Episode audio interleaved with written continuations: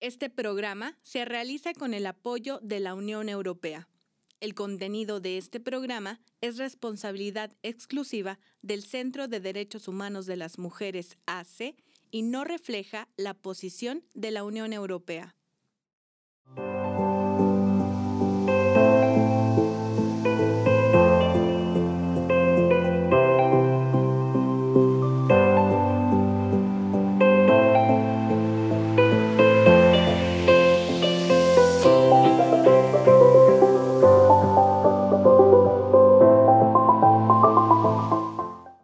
En el programa del día de hoy hablaremos sobre temas referentes a la educación. Para ello me acompañarán en el estudio dos invitadas. La primera de ellas es Patricia Reséndez. Ella es coordinadora regional de Educación para Compartir. También estará conmigo Nidia Beltrán.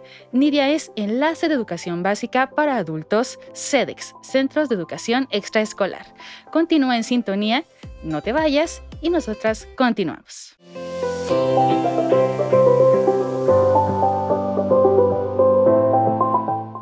Bien, comenzamos con la primera entrevista del día de hoy. Ya está conmigo Patricia Reséndez. Ella es coordinadora regional de Educación para Compartir. Pati, ¿cómo estás? Hola, Nabel, pues muchas gracias por la invitación. Estoy muy, muy contenta por, por pues, visitarte aquí en tus instalaciones. Me da mucho gusto cuando recibí la, la, invitación. Dije, sin duda tengo, tengo que asistir, no me la puedo perder y aquí estamos. Perfecto, Pati. Al contrario, gracias a ti por acceder a, esta entrevista. Y bueno, Pati, pues comenzamos únicamente mencionar a las, a las personas que nos miran. Ya en una eh, ocasión anterior tuvimos la oportunidad de tener también a dos compañeras y colaboradoras de Educación para Compartir, pero ahora tenemos aquí a Pati que nos seguirá hablando sobre este valioso programa, esta valiosa asociación. Entonces, Pati, pues comenzamos de lleno con, con la entrevista. Platícanos para quienes nos miran y aún no están enteradas, enterados, qué es Educación para compartir?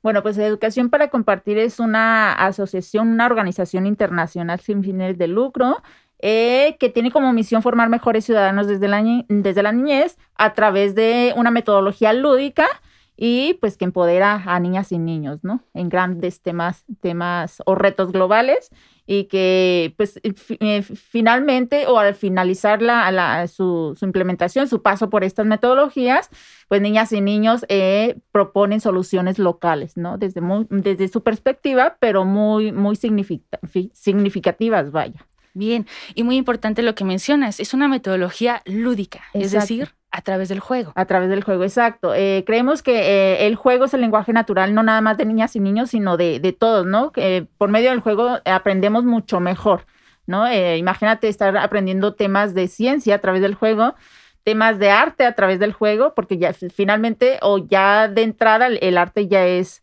ya es como que algo llamativo para niñas y niños y cualquier persona, ¿no? Entonces, imagínate incluirle un, ese, esa esencia de, juego o aprender el deporte como tal mediante, mediante el juego. Entonces, pues es, creemos que esa es, esa es una, un, vaya, un, un plus de, de la metodología de, de educación para compartir el juego.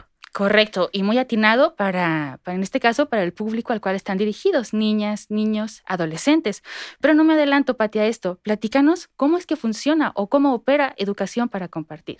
Bueno, pues Educación para Compartir opera, como te decía anteriormente, somos una organización sin fines de lucro, operamos sin duda eh, mediante patrocinios, eh, mediante donativos ¿sí? Y, lo que hacemos es llevar programas a, espacios públicos, a espacios donde haya eh, estas edades que te mencionaba anteriormente, ¿no? Niñas y niños de entre 6 y 12 años, adolescentes, que ya categorizamos en, las edades de, de, 13 a 16 años, 17 años, pero también tenemos, eh, bueno, tenemos una gama amplia de, de programas en donde ahorita también estamos incidiendo en estas grandes empresas, ¿no? Porque muchas veces vemos que o creemos que las empresas están eh, deslindadas de estos, de estos grandes temas que, que, ahorita más adelante te voy a comentar.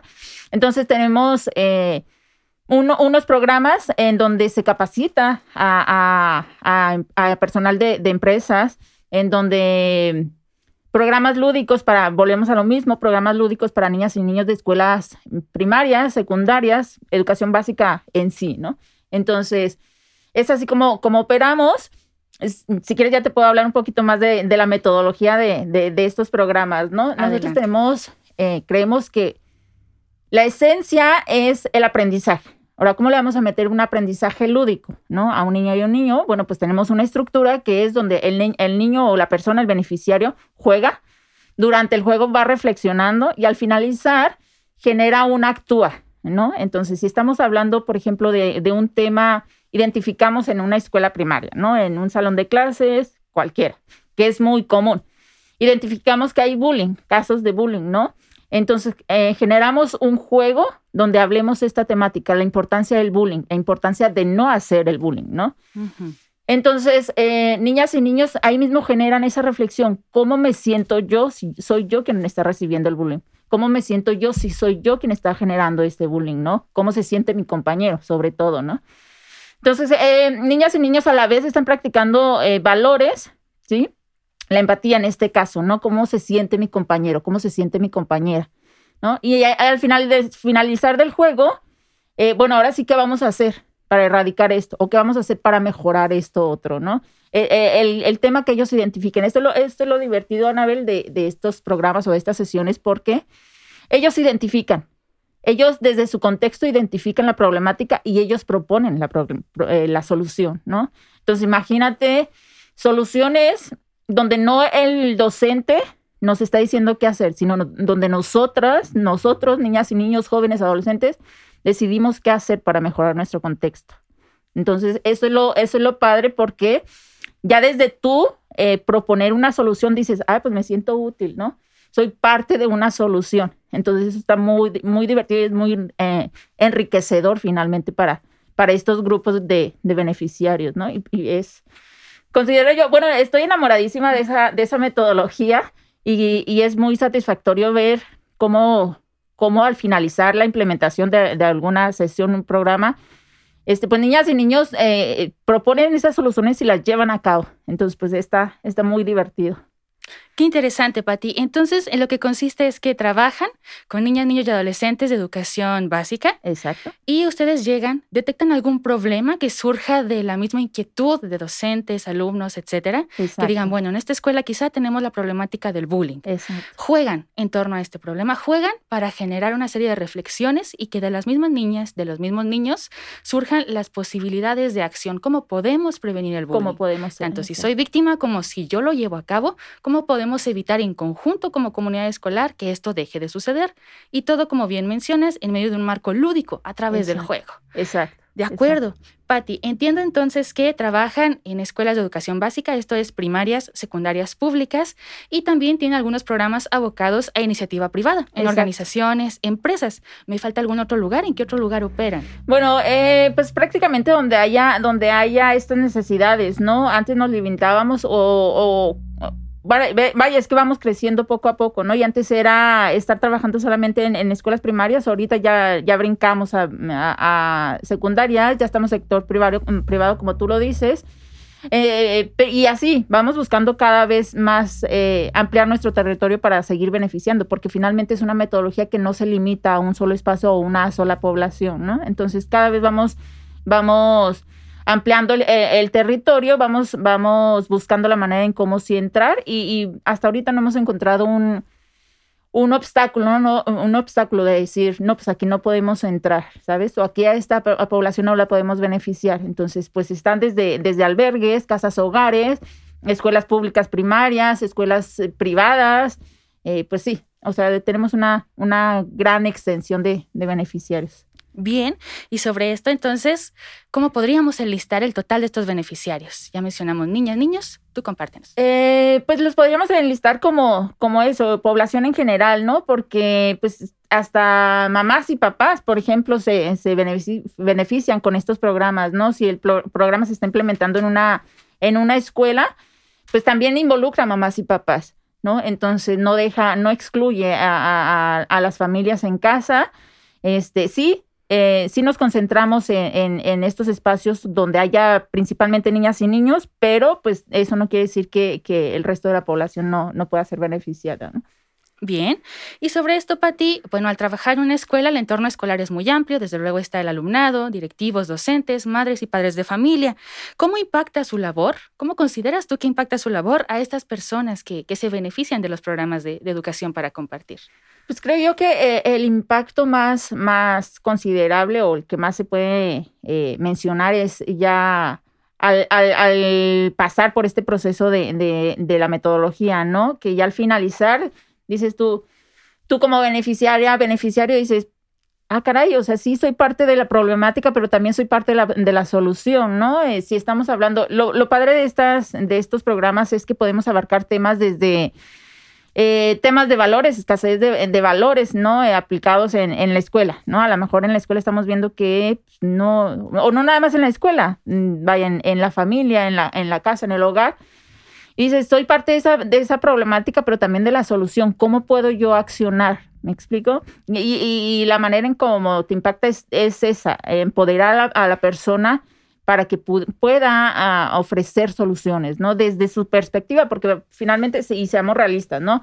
Si estamos hablando de el cuidado del medio ambiente, ¿no? Que es un tema ampliamente eh, extenso y que a, a todos nos, nos, nos, atañe, como yo, desde mi perspectiva, como yo, mi, eh, una niña, un niño de ocho años, cómo puedo ayudar a esa gran problemática, ¿no? Una problemática a nivel mundial, ¿no? Uh -huh. Entonces, eso está, eso está padre porque dices, bueno, es que sí, a lo mejor yo desde, desde mi casa que, o desde mi escuela donde estoy comiendo lunch, eh, genero basura.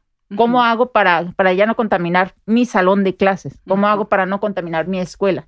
¿No? Entonces, pues desde generar esa, esas pequeñas reflexiones en, en, en, niñas y niños, en la población en general, pues creo yo que esa es la, la, la, la mejor manera en cómo se puede impactar o beneficiar a, a las personas. Claro, que sean conscientes y se den cuenta de que lo importante es, ante problemas globales, proponer soluciones exacto, locales y exacto. que estas soluciones salgan de las personas exacto, mismas. Exacto.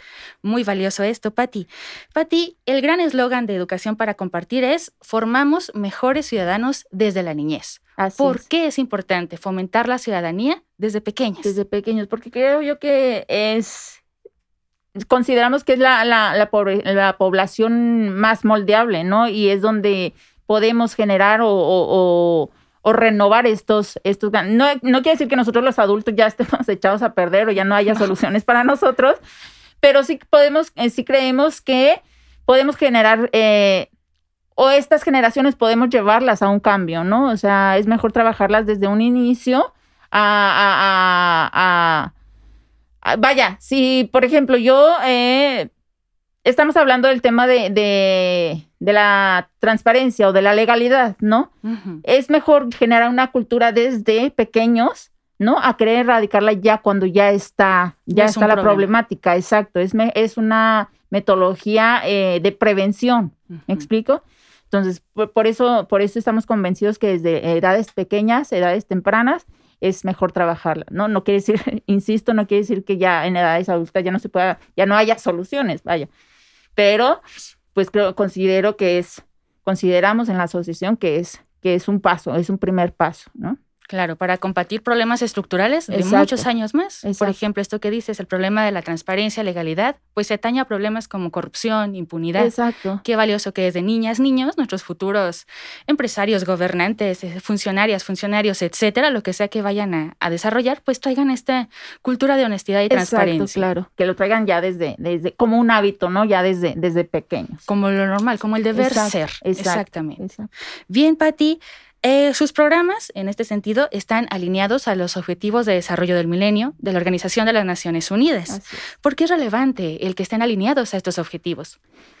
Bueno, eh, volvemos a, a, lo mismo, ¿no? Creemos que es una problemática que a todos nos, nos corresponde. Son problemáticas que sí a todos nos corresponde, pero también soluciones que a todos nos corresponden, ¿no? Entonces, eh, para tener, por ejemplo, comunidades más pacíficas ¿por qué no hacerla? ¿Por qué no trabajarla desde, desde nosotros, desde nuestra comunidad, ¿no? ¿Por qué dejar estos temas a entidades eh, federativas, por ejemplo, gubernamentales, ¿no? Si nosotros como ciudadanos podemos trabajarla también y hacer algo por, por, por solucionar, ¿no? Estas, estas grandes problemáticas, creemos que somos parte de, de una comunidad en la que se puede trabajar, ¿no? Uh -huh. Para trabajar en, a favor de estas, estas grandes problemáticas. En la solución de estos problemas globales que comentábamos. Bien, Patti, para las maestras, los maestros que nos escuchan, finalmente educación para compartir opera principalmente en escuelas públicas de, de nivel básico. Platícanos, por favor, cómo es que este trabajo, la implementación de estos programas apoyan y facilitan la labor docente. Fíjate que es muy padre porque la metodología no nada más es lúdica, sino también es, es de aprendizaje, ¿no? Este, maestras y, docentes que, mm, como lo decías tú, es eh, las escuelas primarias es como que la mayor concentración de, operación de, la organización. Entonces creemos que quienes tienen mejor comunicación, mejor control de, los grupos son docentes. Entonces lo que hacemos nosotros es ayudarlos a capacitarse en esta metodología para que ya ellos, eh, conociendo sus entornos, eh, adapten estas metodologías, ¿no? A sus necesidades. Entonces les damos una herramienta de, para que tengan, mm, eh, vaya, para que el aprendizaje lo puedan hacer llegar de una mejor manera a niñas y niños, ¿no? Porque muchas veces, o, y, no nos vamos tan lejos, ¿no? creo que tú y yo eh, recibimos una educación en la que estaba muy, muy basada en, en, en, libros, una, vaya, una estructura muy cerrada en donde solamente para estudiar teníamos que leer, teníamos que practicar mucho, ¿no? Entonces, imagínate una, una metodología de enseñanza a través del juego, ¿no? Entonces, esa es la principal herramienta, esa es la, la manera en cómo, cómo, impactamos o ayudamos a, a, docentes a mejorar su, su calidad educativa. No, que, no quiere decir que ahorita sea obsoleta o sea, o sea, o no sea válida la, la metodología que se emplea, pero sí ayudamos o acercamos estas herramientas para, para dar más opciones, ¿no? A, una, a mejorar esta calidad educativa que tenemos ahorita. Claro, el apoyo con maestras y maestros es que les permite quizá enfocar o abarcar los temas que de antemano se ven en la currícula escolar desde un enfoque más divertido para niñas y niños, ¿no? Y dicen que haciendo es como mejor aprendemos, entonces qué mejor que hacer a través del juego para afianzar estos conocimientos. Exacto, y, y es muy padre ver cuando maestras y maestros se están capacitando en esa metodología y dicen, oye, qué padre, no, no había no había nunca, nunca me había atrevido a hacer o a enseñar, por ejemplo, un cálculo matemático de esta manera, ¿no? Entonces, es muy padre ver los testimonios de, maestras y maestros eh, diciendo que sí les funciona la metodología, que sí la adaptan y que sí la replican, ¿no? está muy, muy padre. Qué bueno, Pati, me da mucho gusto escuchar de estos grandes resultados. Pati, hablemos un poco más de ti, si te parece bien. Cuéntanos, por favor, ¿cuánto tiempo tienes trabajando en educación para compartir y cómo ha sido tu proceso al interior de esta organización? Fíjate que yo ya tengo ocho años aquí dentro de la organización. Este, y el proceso pues ha sido mm, eh, creo yo que no cambiaría esta experiencia por, por, otra cosa, ¿no? Porque me ha tocado desde ir construyendo las bases de, la organización aquí dentro de, de, Chihuahua, el capítulo Chihuahua, y ha sido empezar desde prácticamente desde cero, desde ir a tocar puertas y decir, oigan, tenemos este, este proyecto, necesitamos que la apuesten, necesitamos personas, entes que, que la apuesten. Hemos contado con el apoyo de muchos, muchas grandes eh, fundaciones, asociaciones que, que nos han ayudado, entre ellas FECHAC, FICOSEC, aquí dentro de, Chihuahua, Fondo Unido eh, Chihuahua también, que ahorita estamos operando, vamos a arrancar proyecto en Juárez. Entonces son, eh, son estas, estas personalidades, estas grandes empresas, fundaciones que nos han estado apoyando y nos han estado ayudando a crecer, ¿no? Entonces mi, mi, paso aquí por la, por la organización creo lo resumo yo en eso, ¿no? Es un proceso de aprendizaje porque desde yo empecé como facilitadora, un facilitador, modelo de facilitador, es quien va a las escuelas a, ayudar a implementar las sesiones con, con maestras y maestros. Y creo yo que es la parte más enriquecedora porque estás en un contacto a diario con, con los beneficiarios, con niñas y niños, con los docentes, con mamás y papás, ¿no? Es donde, donde viene a recaer todo, todo este gran sabor de, de, de, la implementación de la organización el ser de la implementación de la asociación, ¿no? Entonces, sin duda, eh, mi mejor, mi mejor eh, que hacer en la organización es ahí en la operación.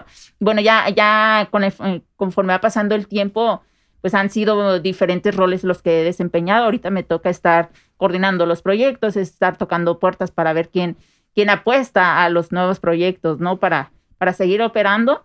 Pero también es una, es una parte importante, ¿no? Saber de que estos testimonios que, que, recogiste cuando estabas en la operación, vienes ahora, los cuentas ahora con, con las personas que, que están a punto de dar el sí o no para operar los proyectos, si sí nos apoyan o no nos apoyan. Entonces, em, es muy padre saber cómo contagiar o, cuando les cuentas, ver su cara de, oye, ¿a poco sí sucede esto, no? En la operación.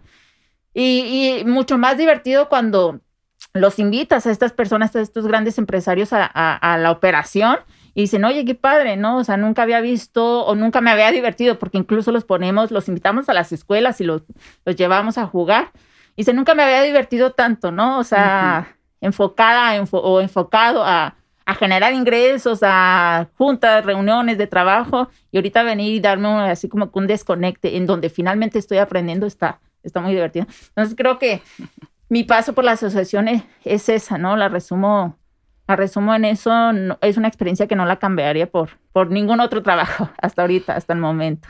Bien, Patti. Entonces inicias como facilitadora, es decir, trabajo en campo como tal, directamente ahí en las escuelas primarias, con niñas, niños, docentes, madres y padres de familia, implementando los programas de educación para compartir. Y actualmente como coordinadora regional, pues estás en esta parte de tejer alianzas eh, con iniciativa privada, en este caso, justo para ver quiénes estarían dispuestos a sumarse y hacer de educación para compartir algo mucho más grande que pueda llegar a la mayor cantidad de personas Exacto, Así es, Ana.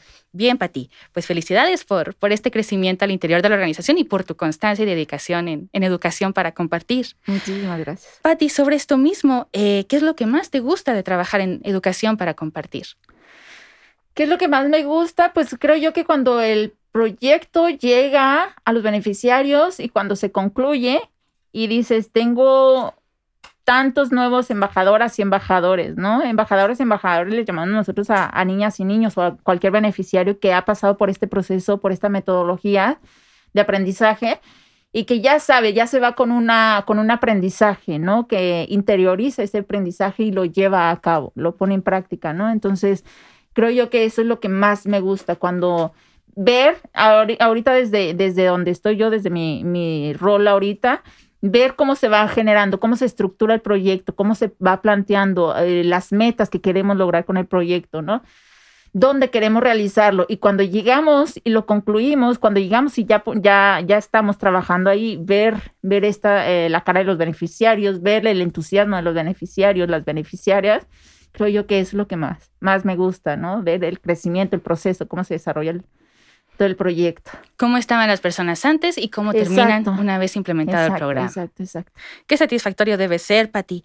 Patti, ¿puedes pensar en alguna actividad que sea tu favorita? Y esto aplica tanto a tu trabajo, tu labor diaria, lo que haces en tu día a día, como también aquellas actividades propias de los programas que implementan. ¿Alguna o algunas que sean tus favoritas? Híjole, creo que Dentro de la operación creo que son todas, pero sí, sí te voy a mencionar una, una, una en específico que mm, fíjate que en, cada uno de los programas nosotros eh, invitamos eh, a una persona eh, destacada, ¿no? Ya sea, si estamos llevando el programa Deportes para Compartir, que es uno de, de, las, de los programas que tenemos, manejamos en la organización, llevamos a un atleta, a un deportista a, a esta comunidad donde, donde se esté llevando el programa y eh, el objetivo de, esta invitación es que motive a niñas y niños, motive a los beneficiarios en decir, yo salí de esta comunidad, imagínate, Anabel, eh, que alguien, cuando tú estabas en primaria, llegue a alguien, tu vecina, tu vecino,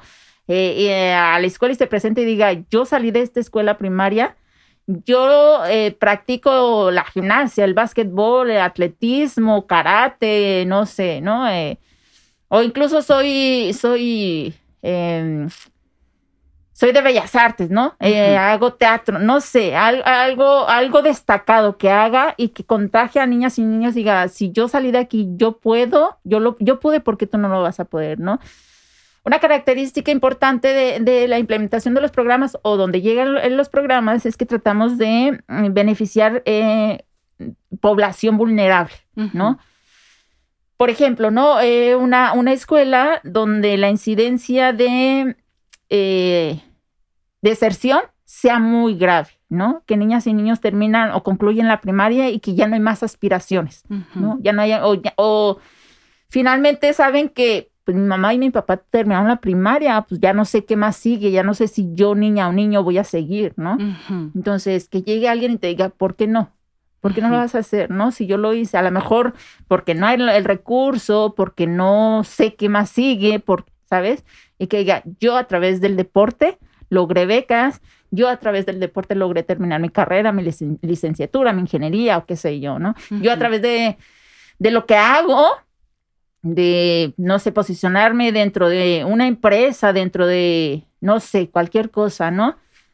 Pude lograr viajar, pude lograr conocer la playa, ¿no? Porque imagínate ver la cara de un niño o una niña decir, oye, ¿a poco tú vas y compites a la playa? ¿No? ¿A poco tus competencias son en la playa? Entonces, wow, entonces yo también me voy a aplicar en el deporte, yo también me voy a aplicar en el fútbol, en el básquetbol para lograr lo mismo que tú has hecho, a lo mejor más, ¿no? Entonces, esta es una de las instituciones o actividades que a mí me, me, me gustan muchísimo y que, y que promuevo porque es, es, es algo que, que se queda en niñas y niños y que motiva a continuar la, la, la escuela y no, no alejarse de, de, de, esto, ¿no? De esta, de esta preparación que, que ellos pueden lograr.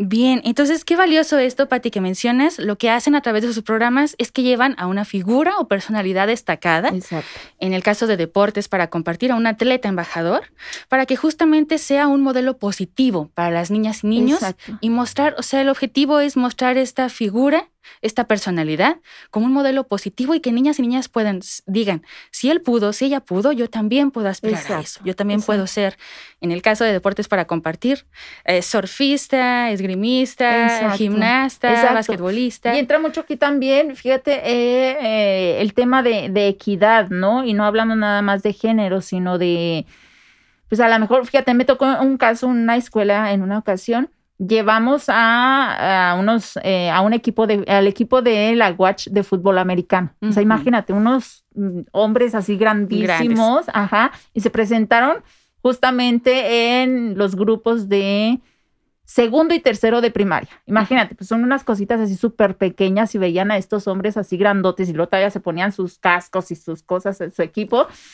Y se acerca una niña y dice, oye, ¿cómo puedo ser como tú? Le pregunta a un muchacho, ¿no?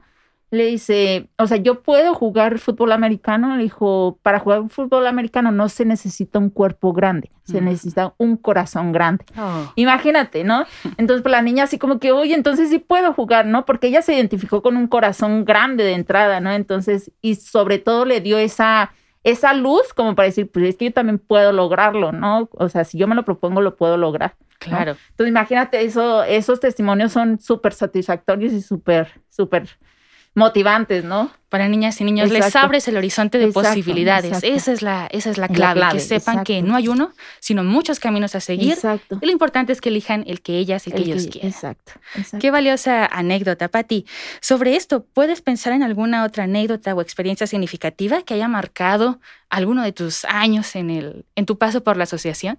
Sí, Fíjate que yo siempre lo tengo, lo tengo muy presente y digo, por, por esta personita, yo, o sea, por este tipo de personitas quiero, quiero seguir haciendo lo que hago, ¿no? Hasta el momento. En una ocasión eh, me tocó ir a una, escuela en donde había, de entrada, Anabel, llegabas a la escuela y veías mucha, eh, mucha violencia entre, entre niñas y niños, ¿no? Este, nos vamos a enfocar en, un solo grupo, un grupo de sexto de primaria.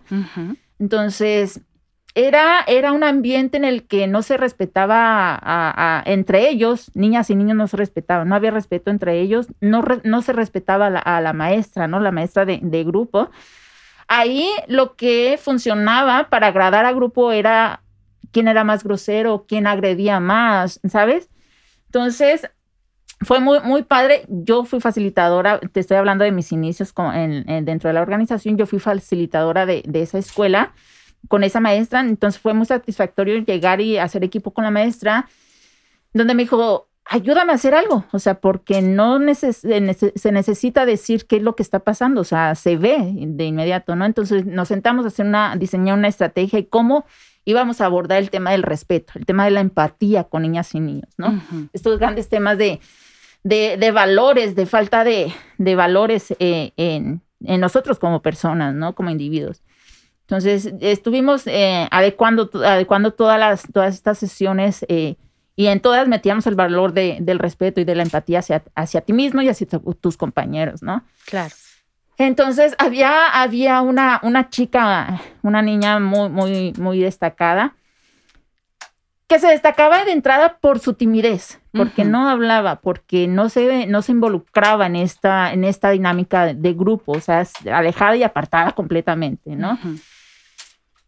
Tal vez por miedo, tal vez, tal vez por no, por no involucrarse en esta dinámica, no sabemos, pero estaba muy, muy, muy apartada, ¿no? Entonces, en una ocasión, al, paso de, de, las sesiones que estábamos trabajando estos temas con, con el grupo, en una ocasión esta niña levanta la mano y dice, oigan, yo propongo que hagamos unas carreras, ¿no?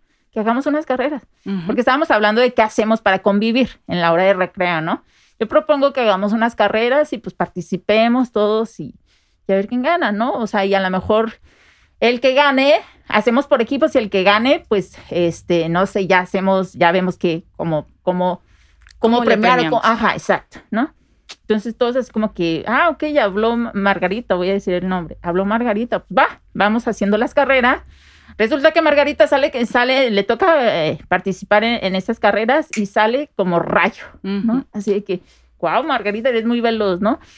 Para esto se da cuenta la maestra de educación física, la inscribe en competencias y todo, y la niña dice, ¿a poco yo puedo competir? ¿No? Entonces, se motiva tanto y el grupo, o sea, la, el grupo la apoya tanto que a modo que la niña va a competencias estatales, no te miento, llegó a competencias nacionales. Wow. Y ahorita Anabel, ella está becada por el bachillerato para seguir estudiando.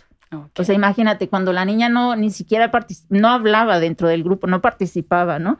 Entonces, por el apoyo, la, la motivación que recibió de su mismo grupo de compañeros, de decir, vamos Margarita, en una ocasión, te estoy hablando que pues era, eh, muchas veces para sus competencias no había el, el equipo para competir, no, unos zapatos, un uniforme para competir.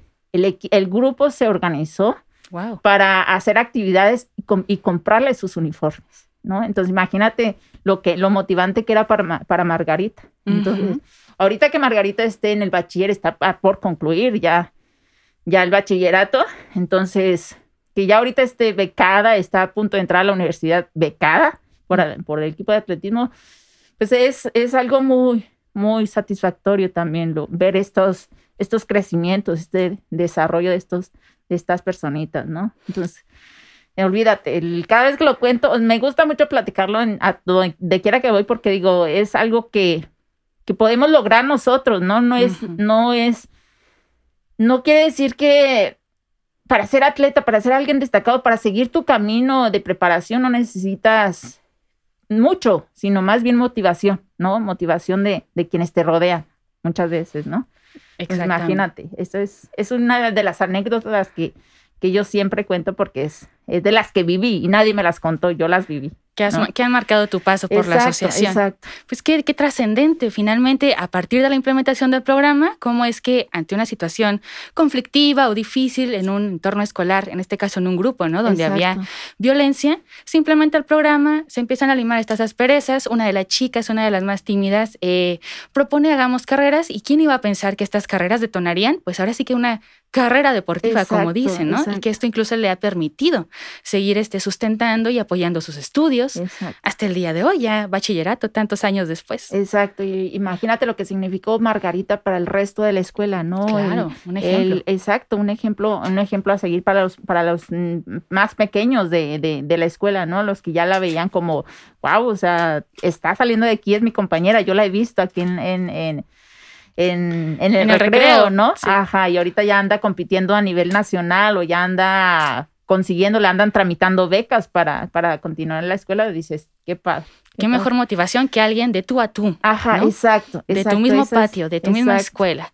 Y lo que mencionabas también, qué valiosa esta cuestión de que el mismo grupo pese a una situación adversa, difícil al inicio, al final el mismo grupo se organiza, y apoya las actividades deportivas de, Margarita. Se tejió comunidad. Exacto. Y ese es, ese es yo creo, creo yo, el, principal interés de, educación para compartir. Claro. Objetivo logrado con creces. Exacto. Bien, Pati, pues muchas felicidades. Qué bueno que tuviste la fortuna de, estar presente y vivenciar esta, esta experiencia. Exacto, sí, fue una de las, de las mejores experiencias que, he tenido aquí en, Educación para Compartir. Bien, Pati, eh, siguiendo hablando sobre buenos resultados, eh, ¿algún caso de éxito que quisieras compartirnos? ¿Algún caso de éxito importante para la asociación que quisieras dar a conocer? Eh, pues casos de éxito, mira, eh, el año pasado ganamos el premio WISE, no sé si lo conozcas, a mí me gusta decirlo para aterrizarlo de una mejor manera, es como un Oscar para una organización, ¿no? Para una, organización de la asociación civil, porque, pues en primer lugar somos la primera organización mexicana en ganar un premio de estos, ¿no? De esta magnitud. Exacto, y lo ganamos por la metodología, la innovación en la metodología lúdica que, tenemos, ¿no? Y que llevamos a, a estos espacios educativos. Entonces, pues imagínate, es, es una, un caso de éxito que, que nos, nos motiva mucho más a seguir trabajando, ¿no? No nos deja en, un, en, una zona de confort y decir, ah, pues ya lo logramos, qué, qué suave, ¿no? Sino lo logramos por algo y porque tenemos que seguir trabajando, ¿no? Claro. Ajá, exacto. Creo yo que es una de las de, las, de los casos de éxito, los grandes éxitos que ha tenido la, la organización. El premio, ¿El premio WISE. así es. Que sería equiparable a los premios Oscar para organizaciones de la sociedad civil. Así es, así es. Y somos la primera organización mexicana en ganarlo. Es un premio a nivel internacional. Internacional, así es. Wow, Pati, muchas felicidades. En 2020 es que lo obtuvieron. Así es, así es. En, en 2020 estuvimos participando con más de, más de 300 organizaciones. Entonces fuimos de, de los cinco finalistas en ganar, en ganar esa, ese premio. Más de 300 organizaciones, cinco finalistas ¿eh? a nivel mundial, cinco finalistas y ustedes obtuvieron este galardón. Así es. Muchas felicidades, Patti.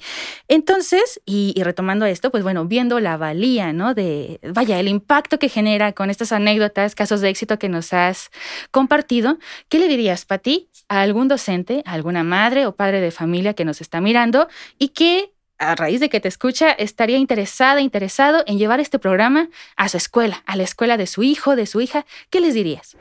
Bueno, pues que si escuchan o ven en su, en su escuela que su niña, su niño está llevando este programa, pues que lo apoyen y, y, consulten, ¿no? Pregunten tantito de qué se trata, ¿no? Eh, y se involucren. Este, y bueno, si, si no lo han escuchado, eh, pues nos pueden encontrar, nos pueden seguir en nuestras páginas de internet.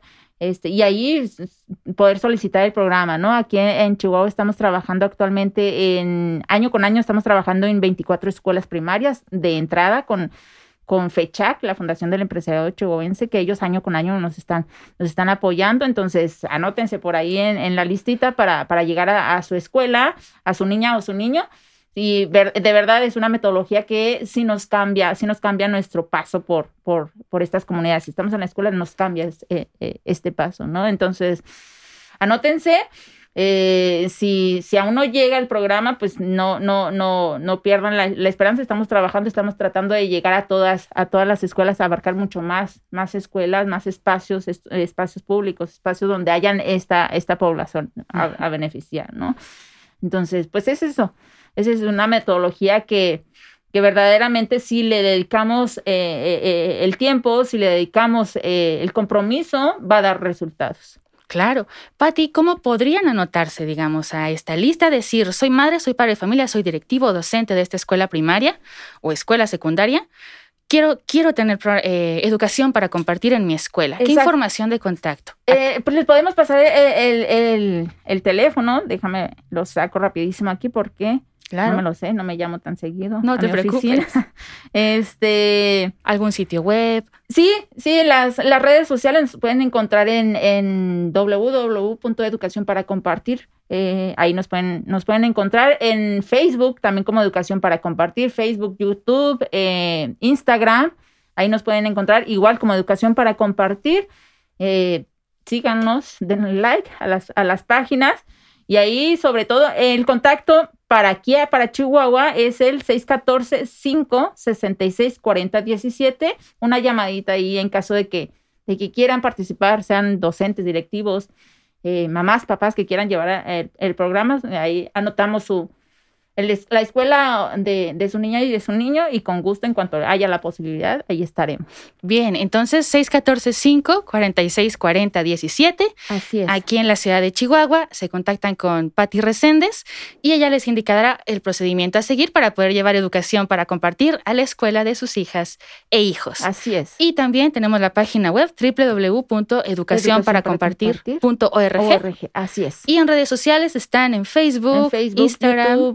Exacto, Facebook, YouTube, Instagram, Twitter, también por ahí andamos, andamos en, Twitter abriendo, abriendo caminitos, pero, pero pues sí, ahí, ahí estamos posicionados en, en cualquier red, social que, en cualquiera de estas redes como educación para compartir. Así es. Bien, Pati, y para la población que nos escucha y que de alguna manera quiera aportar o colaborar directamente con, con ustedes, ¿cómo podrían hacerlo? Igual, eh, un eh, llamada, nos podemos contactar eh, por vía telefónica eh, agendamos una, una, reunión para ver cómo podemos colaborar. Este, presentamos sobre todo las, las opciones de, de, colaboración que tenemos con, con, con personas eh, físicas, morales, eh, incluso de público en general, ¿no? Podemos, podemos presentar las opciones ya con más calma y pues ahí, ahí es como nos pueden localizar. Bien, Pati, ¿aceptan donativos de, de personas en lo individual? Así es, así es. Eh, desde mm, pequeños, eh, pequeños donativos, eh, donativos únicos, donativos recurrentes, desde 100 pesos, 50 pesos, no sé, lo que, lo que sean sus posibilidades, dentro de nuestras posibilidades sobre todo, ¿no? Entonces, pero todo, todo, es, todo es bienvenido. Y a través de la página web. Así es. www. Así es. tenemos la, la, opción, entran a, la, a, la, página, tenemos la opción de, dona, de donar y pues ahí, desde ahí lo pueden, pueden hacer. Muy bien, Pati. Pati, hasta aquí hemos terminado con la entrevista, salvo que haya algo más que tú quieras añadir, alguna otra cosa que quieras enfatizar. Pues nada, solamente agradecer el espacio, Anabel, este, a las personas, al público en general que nos ven, maestras, docentes, este, pues síganos en nuestras páginas, conozcan nuestra metodología y, este, pues ya saben, cuando estemos ahí en su, en su lugar, en su espacio, pues nada, seguir trabajando para, para seguir formando mejores ciudadanos, ¿no? En educación para compartir tienen un aliado para, para ayudarlos en esta, en esta profesión. Muy bien, Pati, muchísimas gracias por acompañarnos en el programa del día de hoy. Nosotras continuamos con el programa. Ella fue Pati Reséndez, coordinadora regional de Educación para Compartir. Seguimos.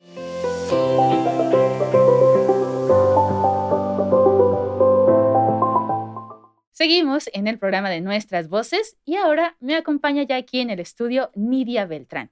Ella es enlace de educación básica para adultos CEDEX. Nidia, ¿cómo estás? Hola, ¿qué tal? Muy bien, gracias. Aquí acompañándolos con mucho gusto. Ay, muchísimas gracias, Nidia, por acceder a participar en esta entrevista.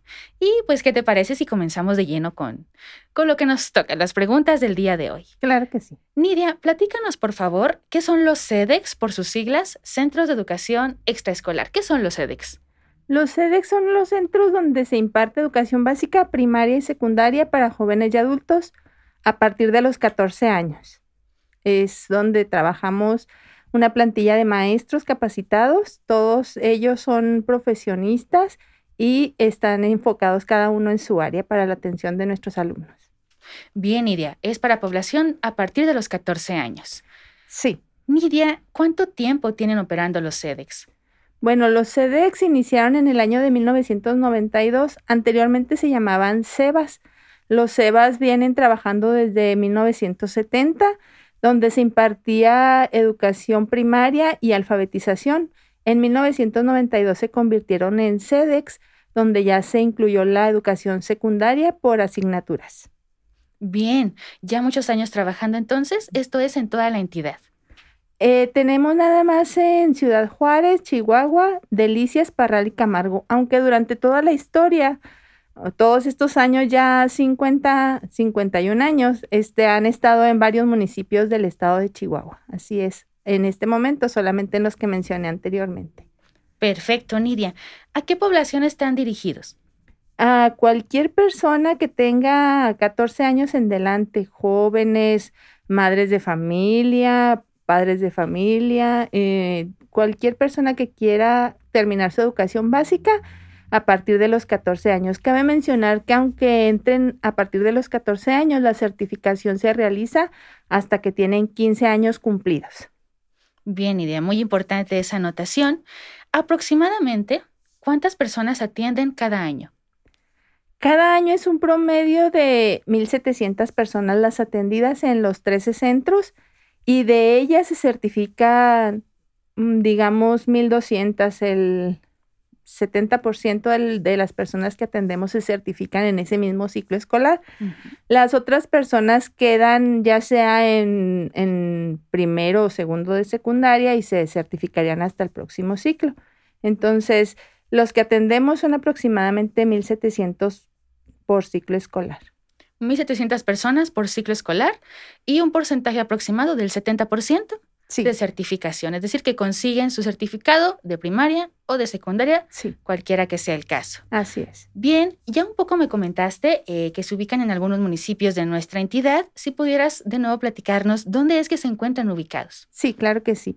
En Ciudad Juárez tenemos seis SEDEX, en la ciudad de Chihuahua tenemos cuatro y tenemos uno en Delicias, uno en Camargo y uno en Parral ubicados en diferentes colonias, los que están en Ciudad Juárez, en las colonias que más requieren el servicio, así como los que están en la ciudad de Chihuahua. Bien, Nidia. Para las personas que nos escuchan y que dicen, válgame, yo no tengo mi certificado de primaria o secundaria, ¿cuáles serían los requisitos de ingreso? Muy bien. Si una persona es mayor de 14 años pero menor de 15, se requiere una dispensa de edad, que esa es una solicitud que la brinda el director de cada centro. Ahí la llenan los padres de familia y lo que se requiere es esa carta, copia de la CURP o acta de nacimiento, si es para primaria, y copia de la CURP, acta de nacimiento y copia de la boleta o el certificado de primaria para secundaria. Y ya quienes son mayores de 15 años, pues los mismos requisitos a excepción de la dispensa, que serían copia de la CURP o acta de nacimiento para primaria y para secundaria copia de la CURP o acta de nacimiento y copia del certificado de primaria. Eso Bien.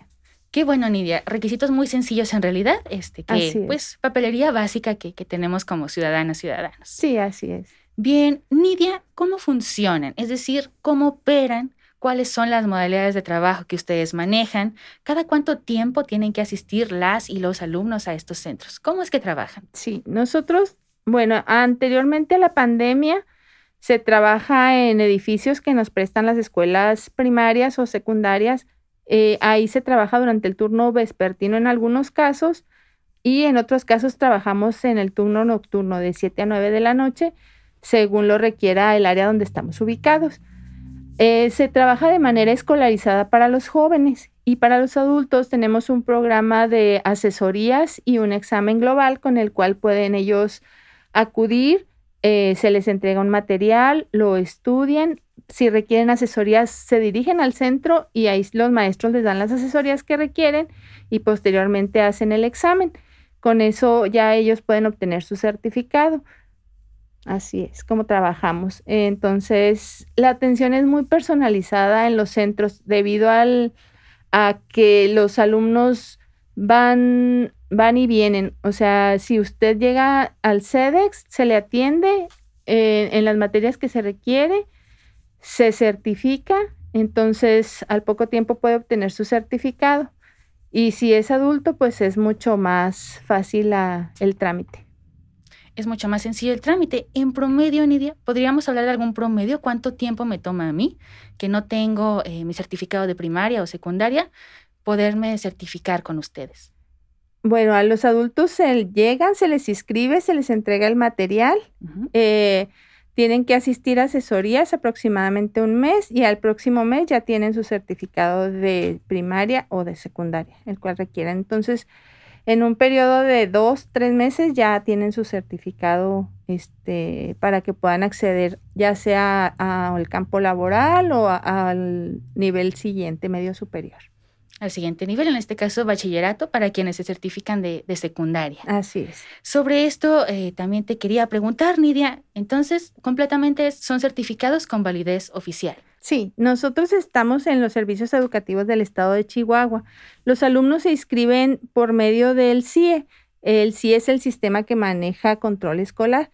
Ahí cuando están inscritos ya en el CIE, posteriormente los alumnos hacen su eh, estudios, sus exámenes y los califican y se expide un certificado. Ese certificado es válido en cualquier escuela del nivel superior.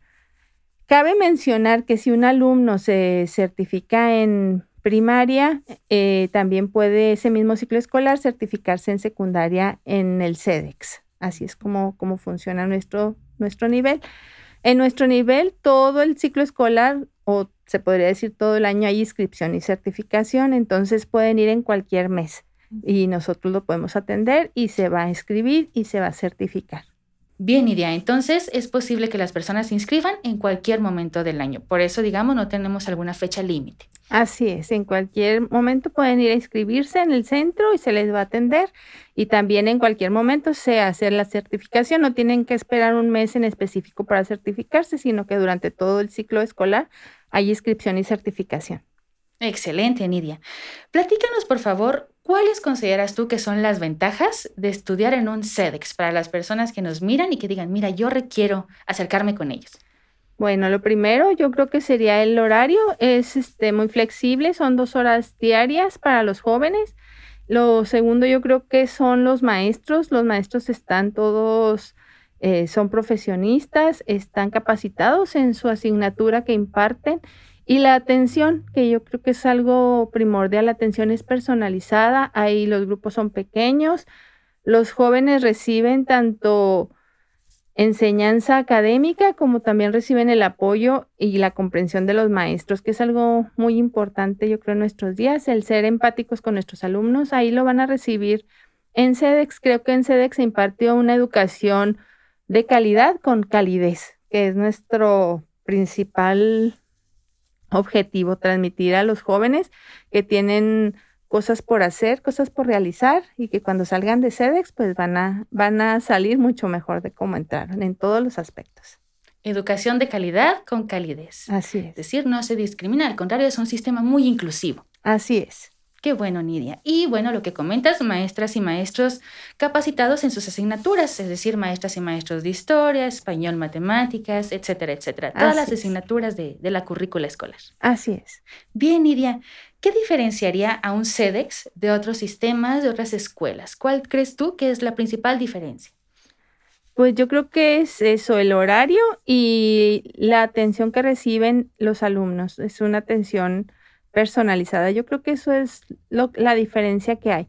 Y como mencionaste tú, ahí se atienden las asignaturas de la currícula, entonces eh, ahí pueden tener los conocimientos que se requieren y en un menor tiempo. Así es. Es decir, es educación de calidad, eh, pero en un menor tiempo al que usualmente estamos acostumbrados para aquella población que quizá ya no está dentro de los rangos de, de escolaridad eh, típicamente utilizados, ¿no? Así es. Exactamente. Sí, exactamente. Bien. Nidia, otra duda más. Eh, ¿Qué actividades eh, destacadas realizan algunos de los centros SEDEX que se encuentran en diferentes puntos de nuestra entidad? Sí, los centros estamos a, a, la orden si alguien nos quiere hablar, si tienen...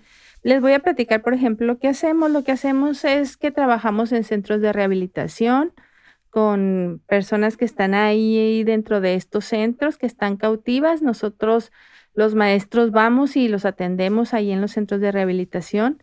Hemos tenido la oportunidad de trabajar con personas en situación de calle, que muchas de ellas no tenían ni siquiera una identificación, que se les apoyó para que pudieran tramitar esas identificaciones, que se les dignificó y que pudieron eh, entrar en la en, la, en el campo laboral, perdón. También hemos trabajado con asociaciones civiles como Tira Paro o la Asociación EMA en Ciudad Juárez, donde se atiende a jóvenes que por alguna razón no pudieron concluir sus estudios.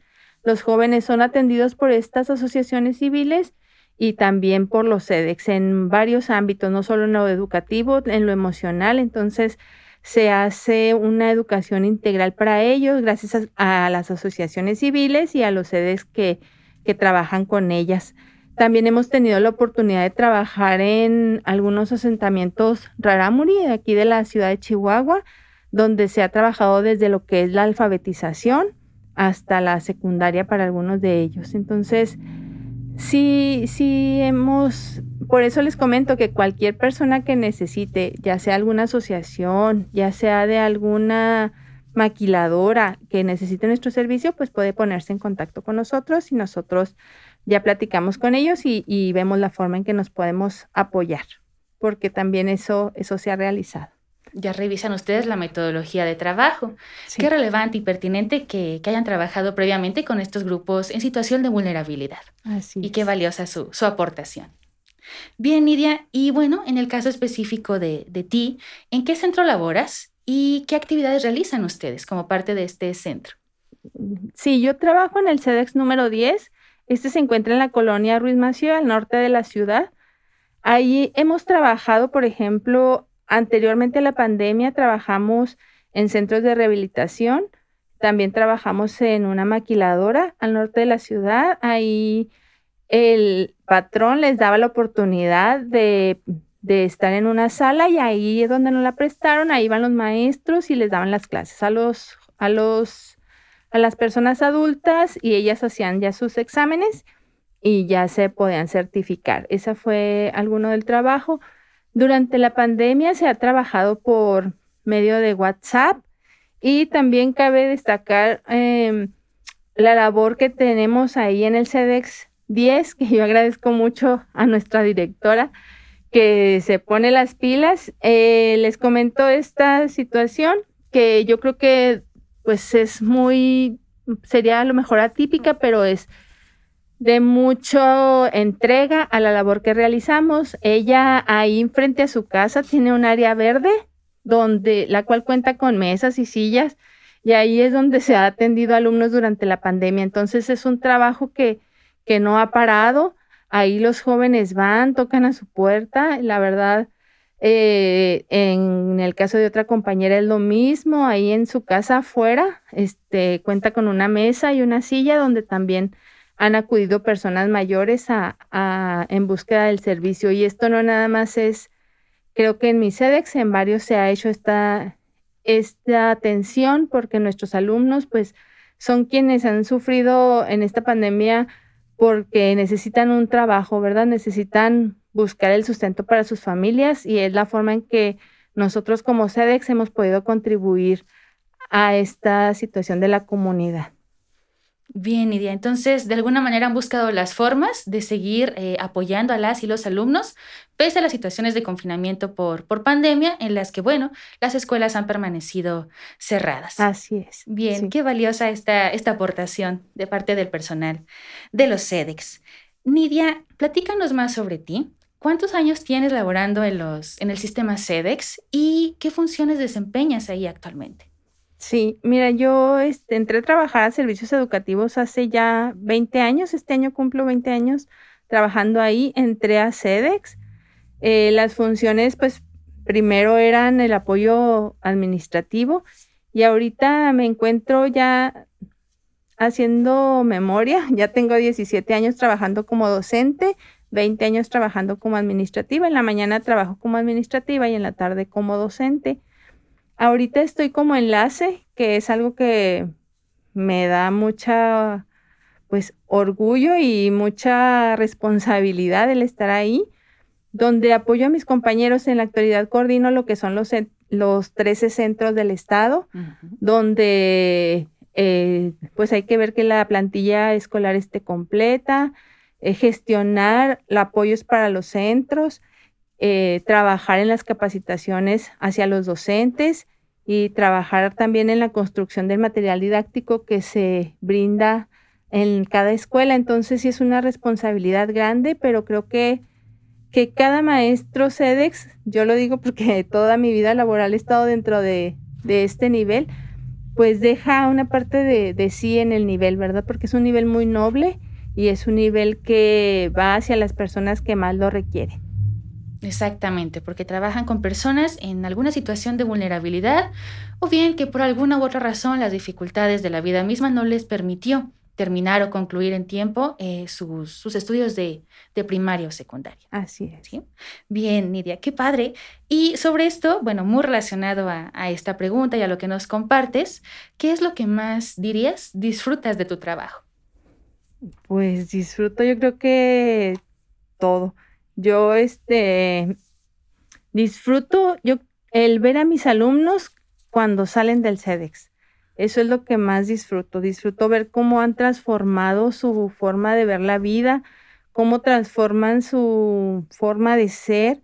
Muchas veces llegan al CEDEX derrotados porque vienen ya sea corridos de algún lugar o, o no han podido eh, concluir sus estudios pese a los esfuerzos. Muchas veces cuando ya salen del CEDEX salen con nuevos ánimos, salen esperando poder este, concluir su educación superior. Entonces eso es lo que más disfruto, el ver a mis alumnos ya realizados. Eh, me he encontrado a jóvenes trabajando en diferentes partes y cuando ya dicen maestra, pues ya eso me da mucho orgullo, ¿verdad? El saber que están bien, que, que mejoraron su vida. Qué bueno, que a partir de ahí como dices, ¿no? Quizá ya venían derrotadas, derrotados, sin embargo, se les abre de nuevo la oportunidad de seguir adelante con sus estudios, terminar y qué satisfactorio debe ser verlos después, desempeñándose en alguna otra, en algún empleo, en algún trabajo, volverlos a encontrar y saber que están bien, Así que es. pudieron seguir adelante con su proyecto de vida. Sí, es. es. Muy valioso debe ser. Gracias, Nidia, por Gracias. la valiosa labor que desempeñan a través de los, de los CEDEX.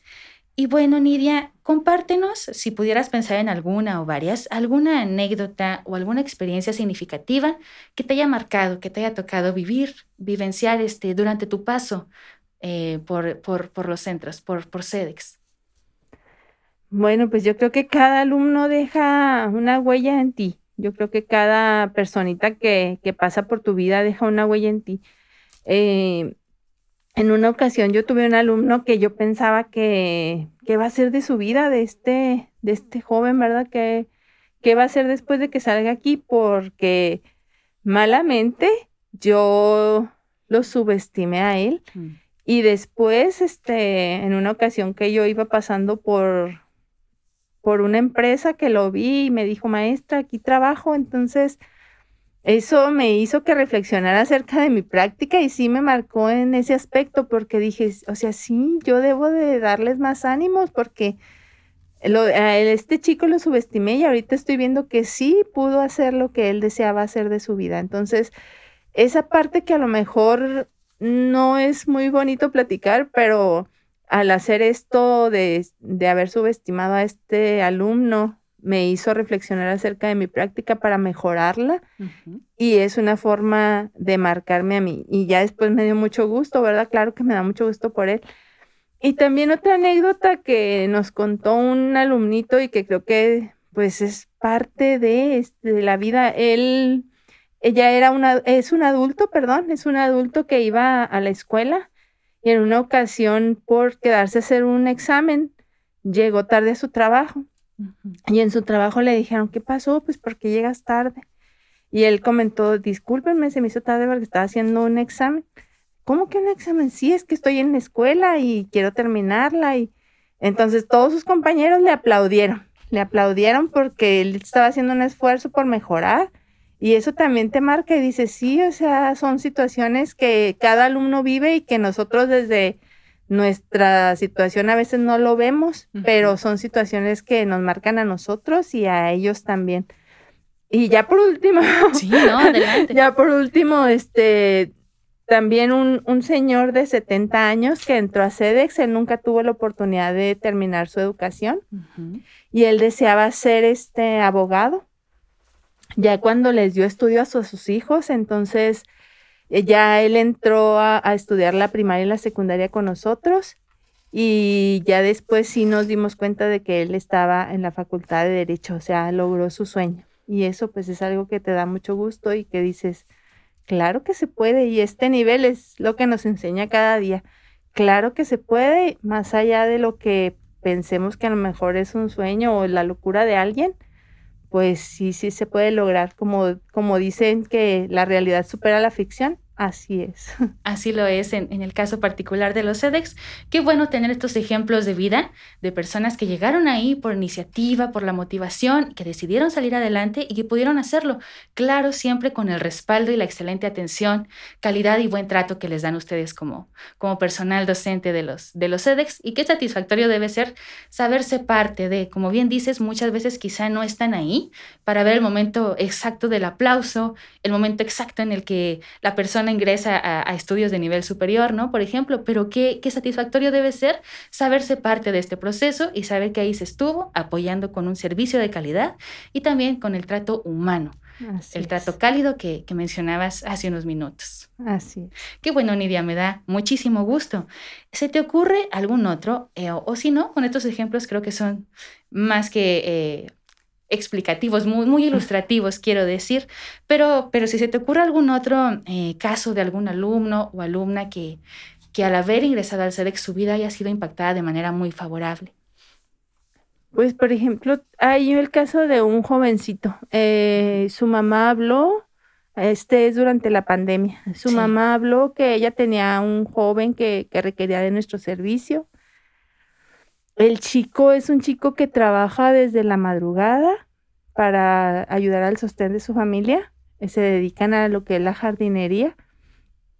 Él trabaja desde las 4 de la mañana, entra a trabajar, sale hasta las 6 de la tarde se hizo contacto con él, se estuvo trabajando con el chico muy comprometido, muy comprometido. E hizo algunos exámenes, hizo mucho trabajo en casa y eh, creo que él ha impactado tanto a maestros como a él mismo por, pese a que tiene tanto trabajo, o sea, no hay es la cabeza de la casa, o sea, al ser un adolescente y ser la cabeza de la casa, y aparte echarle ganas a la escuela, como se dice comúnmente, de la manera en que él lo hacía, con el interés que él lo hacía, pues yo creo que tanto el CEDEX le impactó a él como él al CEDEX, porque creo que es algo mutuo y creo que esto sucede con, eh, con mucha cotidianidad, de que ambos somos impactados, nosotros al alumno y el alumno a nosotros como maestros, como directivos, eh, nos, nos aprendemos cada día algo, algo uno de otro. Yo creo que eso sí, sí es algo muy característico de los, de los CEDEX. Que no se ve quizá en algún otro sistema o centro escolar. Así es, sí, así es, porque tenemos eh, a veces al maestros que trabajan en otro nivel educativo y cubren algún interinato con nosotros. Los interinatos pues pueden ser tres meses, seis meses. Y cuando ellos salen, eh, eso dicen, o sea, en mi otro nivel no se ve esto que se ve en CEDEX. Eh, me enamoré del nivel. Y, y sí, es lo que ocurre. Los maestros que llegan a CEDEX se enamoran del nivel y los que se tienen que ir, pues muchas veces lo hacen con tristeza, mm. pero este, la mayoría de los docentes es lo que, lo que dicen, me enamoré de este nivel por el tipo de, alumnos que atendemos, yo creo que eso es. Qué privilegio conocer estas historias de vida que finalmente trascienden, ¿no? Así es. Y qué bueno, reitero que sean parte de, de esos procesos. Bien, Nidia, ¿qué le dirías a las personas que nos, que nos miran eh, desde sus hogares, sus lugares de trabajo? ¿Qué le dirías a las personas para que recomienden los CEDEX o bien, si fuera su caso, para que se animen y se inscriban a alguno de estos centros? Sí, pues les diría que si quieren tener un trato afectivo, un trato profesional, si usted necesita terminar su primaria o su secundaria, acuda con nosotros. Con nosotros va a encontrar profesionales que le van a atender con amabilidad y que le van a explicar lo que usted necesite. Muchas veces no acudimos por vergüenza. Yo ya tengo tantos años y no sé leer. No importa. Ahí se le va a atender muy bien y tenemos muchas personas que, que nos pueden recomendar, adultos que han acudido con miedo, con timidez o con pena a nuestro servicio, pero que ya salen reconfortados al ver la forma en que se les trata en los SEDEX, que es una forma muy familiar y que a, cualquier persona que llegue se le va a tratar de la misma manera, que es con amabilidad y con calidez. Entonces, si usted no ha terminado su primaria o su secundaria, ahí lo esperamos, son dos horas y durante la pandemia trabajamos por WhatsApp. Entonces, si usted requiere nuestro servicio, ahí estamos para, para atenderle con mucho gusto. Bien, Nidia, retomando esta idea, la información de contacto muy, muy importante. Si una persona desea inscribirse con ustedes, ¿a dónde puede ir? ¿A dónde puede llamar? ¿Qué información de contacto le podemos dar a las personas que nos escuchan? Sí, nosotros estamos ubicados en el espacio físico de los servicios educativos en la avenida Antonio de Montes, 4700 en la colonia panamericana. El teléfono es 429-1335 y la extensión es 13299. Ahí nos pueden localizar. También van a aparecer aquí los teléfonos y las direcciones de los 13 sedes que se encuentran en el estado por si alguno de ustedes eh, requiere de esa información. Muy bien, ¿nos repites el teléfono, Nidia? Sí, claro que sí, es el 429-1335 y la extensión es 13299. ¿En qué horarios podemos llamar? De 8 de la mañana a 3 de la tarde. De lunes a viernes. De lunes a viernes, perdón, sí. Muy bien, Nidia. De 8 de la mañana a 3 de la tarde, de lunes a viernes, en los teléfonos que aparecen en pantalla. Gracias, Nidia. Nos acercamos ya al final de la entrevista. ¿Alguna otra cuestión, algo más que desees añadir? Pues agradecerles este espacio para promover nuestro servicio. El servicio que nosotros ofrecemos es para todas las personas que tienen más de 14 años. Acudan con nosotros si lo requieren. Estamos para apoyarles. Y les repito, no tengan pena, no tengan miedo. Eh, somos seres humanos como ustedes, sabemos algunas cosas, pero otras no. Y ahí estamos para servirles para servirles y atenderles con mucho gusto para que puedan lograr sus sueños. Exactamente, lo importante es apoyarles para que retomen sus proyectos de vida, todos sus planes, metas, objetivos. Bien, Nidia, pues muchísimas gracias por acceder a participar en esta entrevista. Muy valiosa la labor que, nos comparten, que realizan desde los CEDEX e, increíbles las historias de vida y los casos de éxito que, que nos has podido eh, enlistar durante esta emisión. Muchas gracias, Nidia, por tu participación. Muchas gracias a ustedes. Es un gusto el estar con ustedes el día de hoy. Muy amable. Al contrario, Nidia.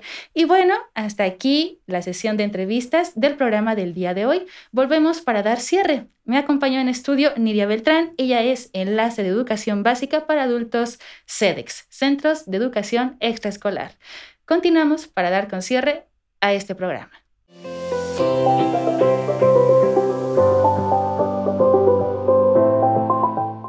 Hasta aquí el programa de nuestras voces del día de hoy. Agradecemos a nuestras invitadas Patricia Reséndez y Nidia Beltrán por su valiosa participación en este programa. Así también agradecemos a Trompeta Films por su colaboración para la producción de esta emisión. Tanto esta como todos los episodios de Nuestras Voces están disponibles en nuestras redes sociales.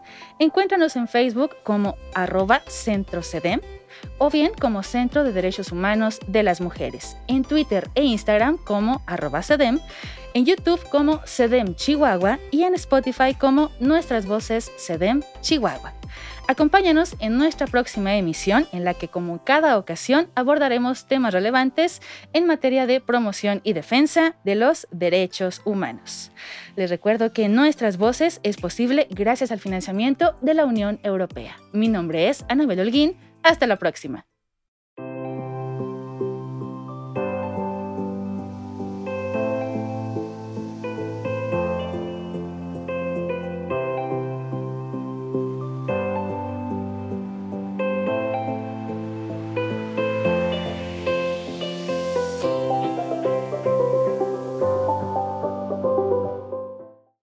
Este programa se ha realizado con el apoyo de la Unión Europea. El contenido de este programa es responsabilidad exclusiva del Centro de Derechos Humanos de las Mujeres AC y no refleja la posición de la Unión Europea.